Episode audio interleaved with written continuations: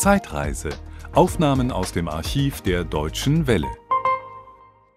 Wir haben das große Vergnügen, Eddie Merckx bei uns am Mikrofon zu begrüßen, den Weltsportler Nummer 1 des Jahres 1971.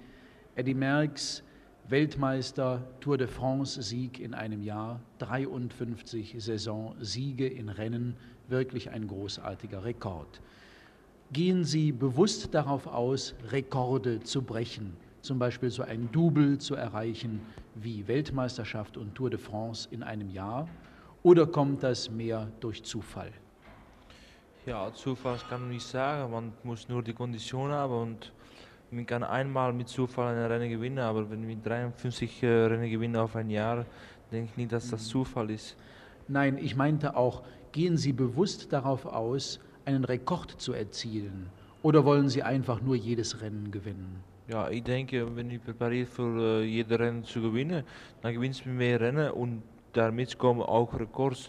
Ich denke, ja, mache die Programm für die Saison und mache die großen Punkte und dann so nachher kommen die, die Overwinningen. Und die Rekorde kommen so als Nebenprodukt, aber Sie wollen nicht bewusst Rekorde erzielen. Äh, Eddie Merckx, nun in diesem Jahr hatten Sie einen Konkurrenten in der Tour de France, Luis Ocaña, der dann ausschied. Ich glaube, Sie waren auch traurig darüber, dass Ocaña seine Chance nicht bis zu Ende wahrnehmen konnte. Ja, natürlich, das kann man nicht sagen und das soll immer, äh, ein, immer äh, ein Fragezeichen bleiben, aber ich denke, ich habe noch immer meine Chance gehabt, wenn Ocaña gestürzt ist. Und ja, das kann man nicht sagen, natürlich, mhm. wenn ich ja oder nein die Tour gewinnen mhm. sollte. Aber sind Sie froh, dass Sie einen Konkurrenten haben jetzt, einen wirklichen Gegner? Ja, sicher. Ich denke, es ist viel besser, das können gewinnen mit viel Konkurrenz oder ohne.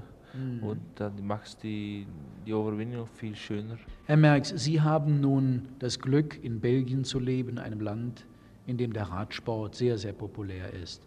In Deutschland müssen wir leider sagen, gibt es sehr wenige gute Berufsradfahrer. Seit Rudi Altig zurückgetreten ist vom aktiven Sport und Rolf Wolfshohl auch nun etwas älter geworden ist, gibt es kaum noch einen deutschen Profi-Radsport, von dem man reden kann.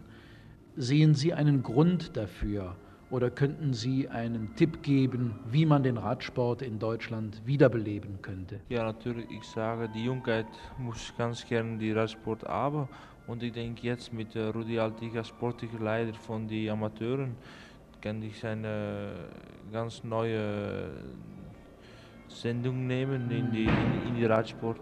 Ja. Ähm, zum nächsten Jahr, welche Pläne hat Eddie Merckx für 1972?